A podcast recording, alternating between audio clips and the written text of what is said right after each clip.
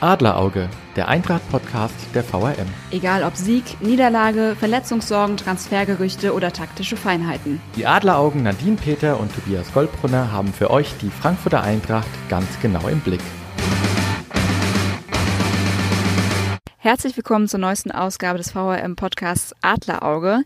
Wir haben gerade ein wieder sehr besonderes Fußballspiel gesehen der Frankfurter Eintracht. Nicht nur sportlicherseits, sondern auch die Begleitumstände waren heute anders als normalerweise, Tobias.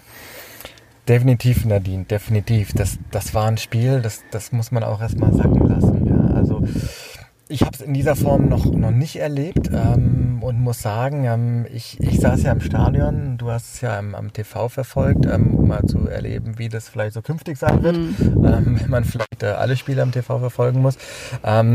Für mich, es war unglaublich skurril. Also ähm, man, man saß da und es ging los und man hat irgendwie gar nicht gemerkt, okay, es geht los. Es hatte so ein, so ein Testspielcharakter. Man hatte nie so wirklich das Gefühl, dass hier, dass hier um was gespielt wird, ja, dass hier um Millionen gespielt wird, ja. Ähm, das, das war, das war schon schwer zu begreifen letztendlich. Die Flugzeuge sind über ihn hinweggeflogen, ja. Man hat zum ersten Mal wahrgenommen, dass da auch Fluglärm in der Arena ist, ja. Ähm, ganz, ganz am Anfang war auch eine sehr, sehr ähm, ja, bizarre Situation. Ähm, da wurde auf einmal ähm, im Herzen von Europa gespielt. Und irgendwie hat so keiner richtig wahrgenommen. Normalerweise hast du da mhm. Zehntausende, die, die grölen und mitsingen und hast du diesen Gänsehautmoment und jetzt geht's los und, ähm, und auch als Journalist merkt man, okay, jetzt, jetzt, jetzt geht's endlich zur Sache, jetzt, jetzt ist gleich Anstoß und ähm, ja, das wurde so ein bisschen so dahin getrellert einfach, ne? Und ich hatte das Gefühl, dass das hat sich natürlich auch definitiv auf die Mannschaften dann auch ähm, ausgewirkt, ja. Ich finde es ja aber spannend, dass da so quasi das Begleitprogramm trotzdem dann stattgefunden ja. hat, ne? Ja, es wurde ja auch, es wurde ja auch, ähm, wurde ja auch die Aufstellung vorgelesen. Ah, okay. Ähm, der Bartosch hat es voller Inbrunst gemacht. Äh, der hat ja alles gegeben, das muss er ihm lassen. Ähm, Ihr habt nicht ihn erwidert quasi. Äh, nein, nein, ich hab, wir alle haben so einen Moment gewartet, okay, was passiert jetzt? Weil er hat irgendwie Kevin, äh, Kevin gesagt und dann hat er selbst Trapp gesagt, ja, weil es war ja keiner da. Hm. Ja. Das ist fast ein bisschen traurig eigentlich so. Und so habe ich es auch vom TV tatsächlich erlebt. Es war komisch. Also ich habe schon letztes Jahr in Marseille ein Geisterspiel ja. miterlebt, das erste Europa League-Spiel in der vergangenen Saison. Das war schon auch ganz, ganz merkwürdig von der Atmosphäre, deswegen kann ich das verstehen, wie du das heute empfunden hast. Aber auch vom Fernseher, das, da kam überhaupt keine Fußballstimmung auf. Ja. Also das war so, wie du gesagt hast, man hätte jetzt auch irgendwie Sommertrainingslager, Testspiel nebenbei anhaben können. Ähm, da hat selbst mir so die, die Spannung und auch Anspannung ja. gefehlt. Ja, es hat halt so ein bisschen vor sich hingeplätschert, dann ist das 0 zu 1 gefallen, das 0 zu 2 gefallen. War halt so, ne? Also irgendwie ja, das hatte ich auch das Gefühl, dass das auch auf die Spieler so ein bisschen dieses Gefühl übergegangen ist. Das hast du auch danach gemerkt. Ich meine, es gab zwar keine Mixzone, ähm, aber man hat natürlich ähm, auch in den Katakomben hatte man verfolgen können die TV-Interviews und dann äh, die Pressekonferenz fand ja normal stand, natürlich mit gehörigem Abstand. Also Adi Hütter, ähm, noch äh, der Basler Trainer Koller saßen ja dann auch ähm, oben auf ihrem Podest und man hatte natürlich auch den entsprechenden Abstand. Aber du hast ähm, ja auch auch bei Adi Hütter hast du gemerkt, ähm, der war, der war, der war ergriffen davon. Mhm. Ne? Also er hat natürlich gesagt, das Ergebnis ist erschreckend, keine Frage, aber ähm, obwohl ihm ja in dem Moment bewusst war, ähm, die Eintracht wird, davon gehe ich aus, aus der Europa League ausscheiden, ja, mhm. den Wettbewerb, den sie so lieben, ja, worüber man sich so definieren konnte die letzten ähm, Jahre, wo man auch quasi so viel Kraft rausgezogen ja. hat. Aber er sagte ja auch, ähm, auch wenn wir heute 3 zu 0 gewonnen hätten, so macht Fußball keinen Spaß. Mhm ja, es ist halt wirklich ganz, ganz merkwürdig, ne? Das ist so, dass der Fußball dann schon wirklich im Hintergrund irgendwie steht. Und es ist halt auch, ja, auch für die Fans finde ich das wirklich ein Stück weit schade, weil ich befürchte, dass es jetzt wirklich auf lange Sicht erstmal das letzte Europa League Heimspiel auf dem Papier auch war. Nächste Woche wahrscheinlich ja das ja, Rückspiel dann genau. auch in Frankfurt. Aber ähm, ja, man wird sich dann in, über die Liga auch nicht qualifizieren dieses Jahr, bin ich mir sehr sicher. Mhm. Und dann wird da, befürchte ich, erstmal wieder eine längere Durststrecke auch herrschen. Ich meine, momentan, du kannst nicht abschätzen. Ja, ja ich meine, wurden natürlich auch beide Trainer nach dem Spiel gefragt, macht es überhaupt Sinn, momentan Fußball zu spielen? Äh, nicht nur ohne Zuschauer, sondern überhaupt. Ich meine, ähm, viele Sportarten ähm, haben die Saison unterbrochen ähm, oder wie im Eishockey oder im Volleyball sogar vorzeitig beendet. Mhm. Und äh, natürlich geht jetzt der Blick bei allen äh, gegen Montag, ähm, wo die DFL ja tagt mit den Clubs, ähm, wo es um die Bundesliga geht und dann am Dienstag, ähm, wo die UEFA dann ja berät, äh, wie es mit den äh, Clubwettbewerben und natürlich auch der DM dann letztendlich weitergeht. Und ähm, ja, man hat gemerkt, die, die, die Beteiligten, die waren so die wollten sich nicht wirklich darauf einlassen. Ähm, ich meine, klar, man kann da auch als Trainer wahrscheinlich auch nur in Fettnäpfchen treten, aber es waren schon so die Aussagen, ja, wenn es geht, vielleicht mit äh, ohne Zuschauern. Mhm. Ähm, mit ohne ist auch gut formuliert. man, man, merkt einfach, dass es einen auch äh, alles sehr mitnimmt. Ja.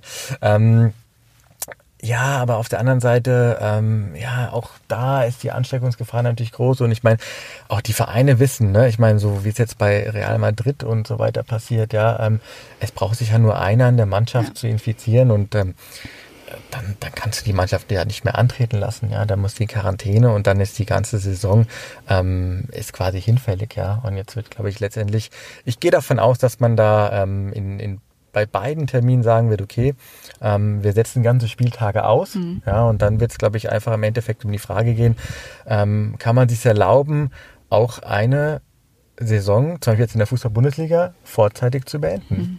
Da hängt ja aber halt wirklich ein ganzer Rattenschwanz hinten dran. Mhm. Also ich habe das vorhin auch schon mal im Kopf durchgegangen.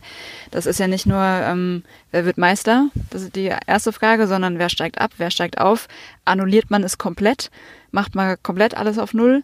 Äh, oder findet man irgendwie eine Regelung und auch wer spielt nächstes Jahr europäisch und wer nicht? Also da hängen ja ganz, ganz viele Fragen mit dran, ähm, die jetzt zum Beispiel bei einer deutschen Eishockeyliga ein bisschen einfacher zu beantworten waren, wo es keine Aufsteiger und keine Absteiger gibt in der DEL 1 und 2. Und man, dann hat man halt gesagt, es gibt keinen Meister. Aber da hängt bei der Fußball-Bundesliga halt mehr dran und deswegen, ja. Also ich hoffe auch sehr auf eine klare Ansage dass da jetzt am Montag wirklich mal gesagt wird, wie die nächsten Wochen aussehen, dass dieses Hin und Her für alle Beteiligten aufhört, weil das macht, glaube ich, nicht nur uns Journalisten ein bisschen verrückt, sondern auch die Spieler. Klar, da, da brauchst du eine einheitliche Lösung. Ich meine, was, was da auch am Mittwoch passiert ist, dass ja. erstens äh, seitens der Stadt Frankfurt äh, mit Zuschauern, dann ohne, also sowas darf nie wieder passieren. Ja. Da, müssen, da müssen einheitliche Strukturen ähm, eingezogen werden, da muss es klare Regelungen für alle Beteiligten auch noch äh, letztendlich geben. Ja. Ähm, ja, ich glaube, es wird auch viel davon ab abhängen, ob man, ob man sich traut zu sagen, wir schieben die äh, EM mhm. ins kommende Jahr vielleicht. Ja. Dann hast du hinten raus Luft, dann kannst du so eine Saison auch mal vier Wochen länger spielen lassen. Ja. Ja. Aber es weiß ja keiner, wie, wie die Entwicklung vorangeht. Es weiß keiner, ob wir in Deutschland Zustände wie in Italien gerade in mhm. zwei, drei, vier Wochen haben. Ähm, es ist ganz schwer abzuschätzen momentan. Ich meine, vor einer Woche hätte keiner von uns auch nur ansatzweise gedacht, dass man überhaupt darüber nachdenkt, äh, Spiele abzusagen. Ja. ja, jetzt gehen die meisten sogar davon aus. Von daher, ja, vielleicht wird dann tatsächlich mal eine Saison annulliert. Ja, und mhm. vielleicht sagt man dann einfach, okay, auch wenn es für alle Beteiligten bitter ist, aber dann gibt es mal keine Absteiger, mhm. dann gibt es auch keine Aufsteiger. Und ähm, schweren Herzens muss man dann auch sagen, okay, die ähm, Europacup-Teilnehmer sind dann eben die, die jetzt gerade dort stehen. Mhm. Ja, auch wenn natürlich dann letztendlich keiner mit glücklich ist. Ja. ja.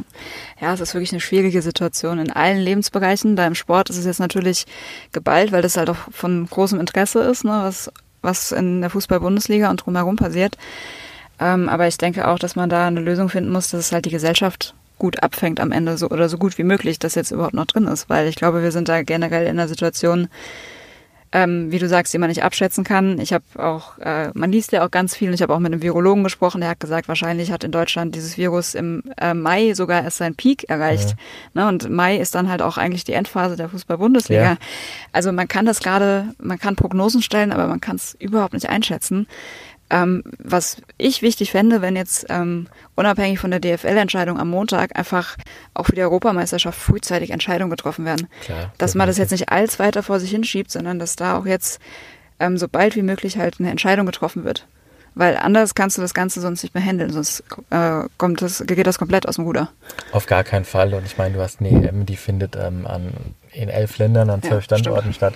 Ähm, das ist das, was ja momentan am, am allergefährlichsten ist, ja. ja. Ähm, so viel zu reisen und so weiter. Also ich, ich kann mir nicht vorstellen, dass, dass die EM in, in diesem Jahr stattfinden wird, ja. Und ich kann mir auch nicht vorstellen, dass, dass überhaupt die Vereine noch Spieler zu den Länderspielen entsenden müssen. Ich glaube, ich da, wird, sagen, ja. da wird man auch einen Riegel ähm, vorschieben. Das ist einfach für alle das Gesündeste. Und ich meine, das hat auch Adi Hütter eben nochmal gesagt. Ähm, wir sind jetzt in der Phase, da geht es nicht um Sportler, ähm, da geht es um Menschenleben. Mhm. Ja, und ich glaube, ähm, so sehr wir den Fußball auch alle lieben, ich glaube, da werden letztendlich auch alle einsehen, dass, ähm, dass das dann die richtige Entscheidung sein wird. Ja. Nichtsdestotrotz, ähm, wenn es vielleicht doch irgendwie weitergehen sollte und äh, die Eintracht jetzt gegen, ja, gegen Gladbach werden sie auf jeden Fall noch spielen. Mhm. Ähm, ich muss sagen, klar, natürlich hat es heute einen Effekt auf die Mannschaft gehabt, aber wenn man das versucht mal so ein bisschen auch, auch auszuklammern, ähm, das ist tatsächlich erschreckend, was da momentan die Mannschaft bietet. Also spielerisch fand ich das wirklich auch ganz, ganz dünn heute. Da hat äh, Bruno Hübner zwar so ein bisschen widersprochen, der hat eine ordentliche Leistung gesehen, das kann ich aber nur eigentlich für die ersten 20 Minuten gelten lassen, die waren in Ordnung. Ähm, und dann nochmal eine kleine Phase in der zweiten Halbzeit, wo man nochmal gemerkt hat, da waren drei Chancen relativ geballt aufeinander, ähm, wo ich auch dachte, Mensch, wenn jetzt die Fans da wären, da würde das Stadion explodieren und da würden sie ja. relativ bald das 1 zu 1 machen. Da stand es noch 0 zu 1 aus Frankfurter Sicht. Ähm, aber ansonsten war das echt erschreckend und ich fand gerade auch die Defensive, das war, war gar nichts heute. Also Definitiv, die Gegentore sind viel zu einfach ja. gefallen. Ähm, Basel war in der Tat ähm, alles andere als, als überragend. Schon, ja.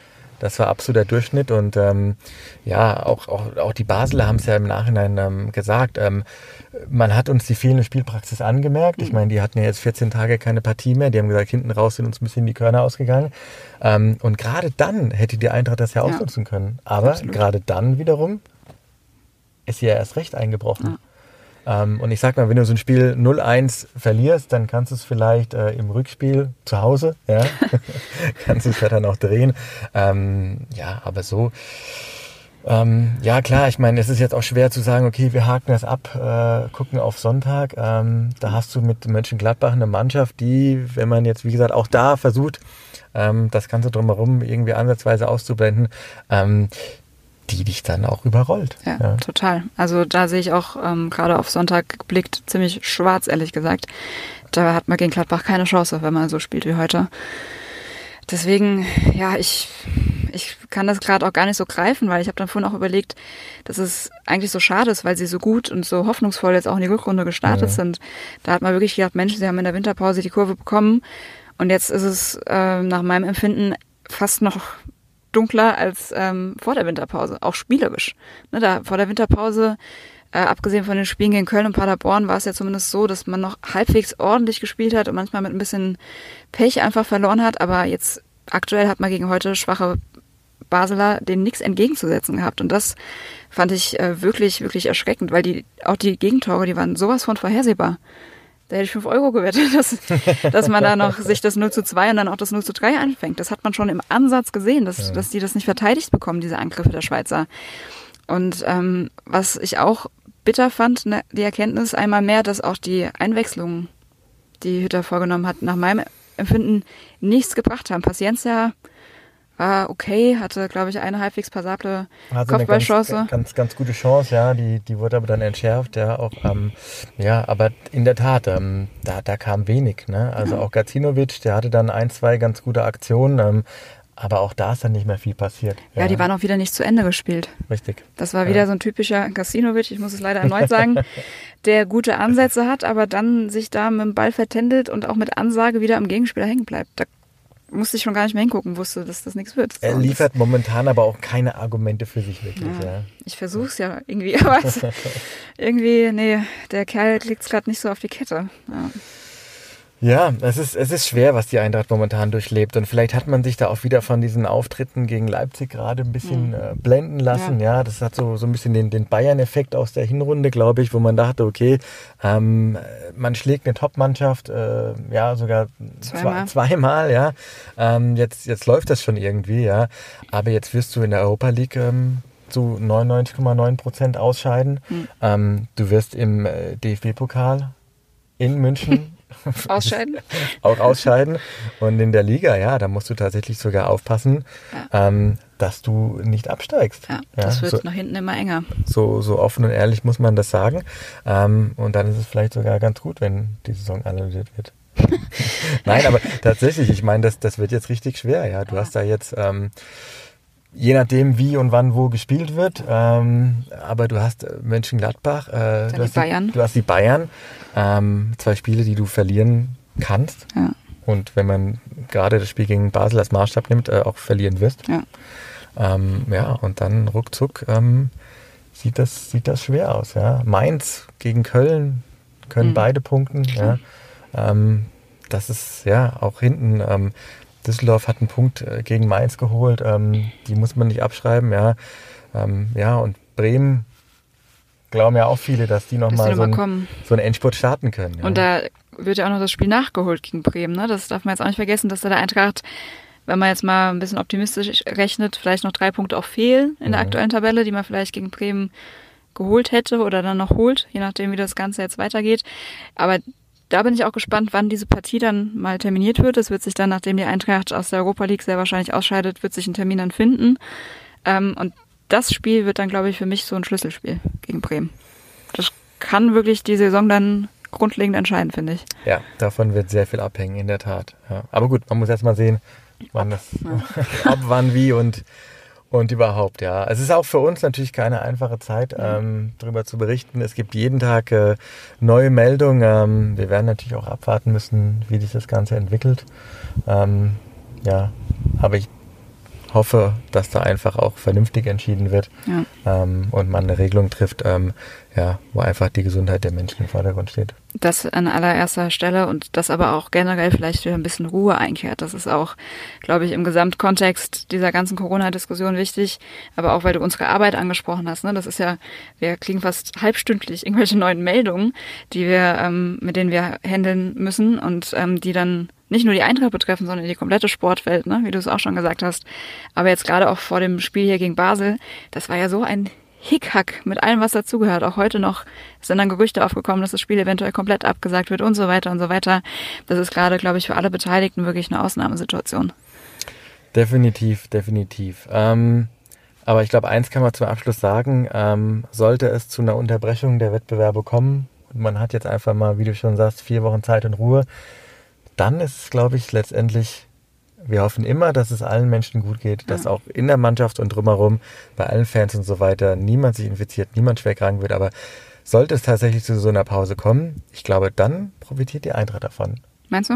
Weil nach der langen Saison mhm. mit der Qualifikation und so weiter, mit den vielen Pflicht, Pflichtspielen, ähm, das könnte natürlich ein Vorteil sein, dass eine Mannschaft, die ja eigentlich Potenzial hat, ja. äh, da nochmal Kraft sammelt. So eine Art Winterpause. Ne? Das ist der Winterpauseneffekt, den ich schon ja. angesprochen habe. Ja. ja. ja. wenn dann halt auch die Bedingungen wirklich für alle gleich sind. Nicht so jetzt wie der FC Basel, der sagt, umgekehrt sagt, die zwei Wochen Pause haben uns jetzt bedingt gut getan, weil uns hinten raus die Kraft gefehlt hat. Aber wenn dann halt die Bedingungen für alle gleich sind, dann ja, ist das ein Argument, das lasse ich mal so stehen. okay. So, jetzt zum Abschluss äh, tippen wir diesmal nicht, wie es ausgeht Ach, gegen Gladbach, nee. sondern ob es überhaupt stattfindet. äh, nein, davon ist ja auszugehen. Aber trotzdem, was glaubst du, wie kann es ausgehen? Habe ich schon mal gegen die Eintracht getippt? ich glaube nicht, nein. Okay, dann ist jetzt eine Premiere. Trommelwirbel. Ähm, ja, ich glaube, die verlieren das 0 zu 2. 0 zu 2? Ja, ich glaube, es geht 1 zu 2 aus. Mm -mm. Nee, ich bleib beim 0 zu 2. Gacinovic macht eine Bude. Oh, ja. dann kann ich mal was Positives über ihn sagen. Wir sind gespannt. Wir halten euch auf dem Laufenden und freuen uns schon auf die neue Folge. Bis dann. Fall. Bis dann. Ein Angebot der VRM.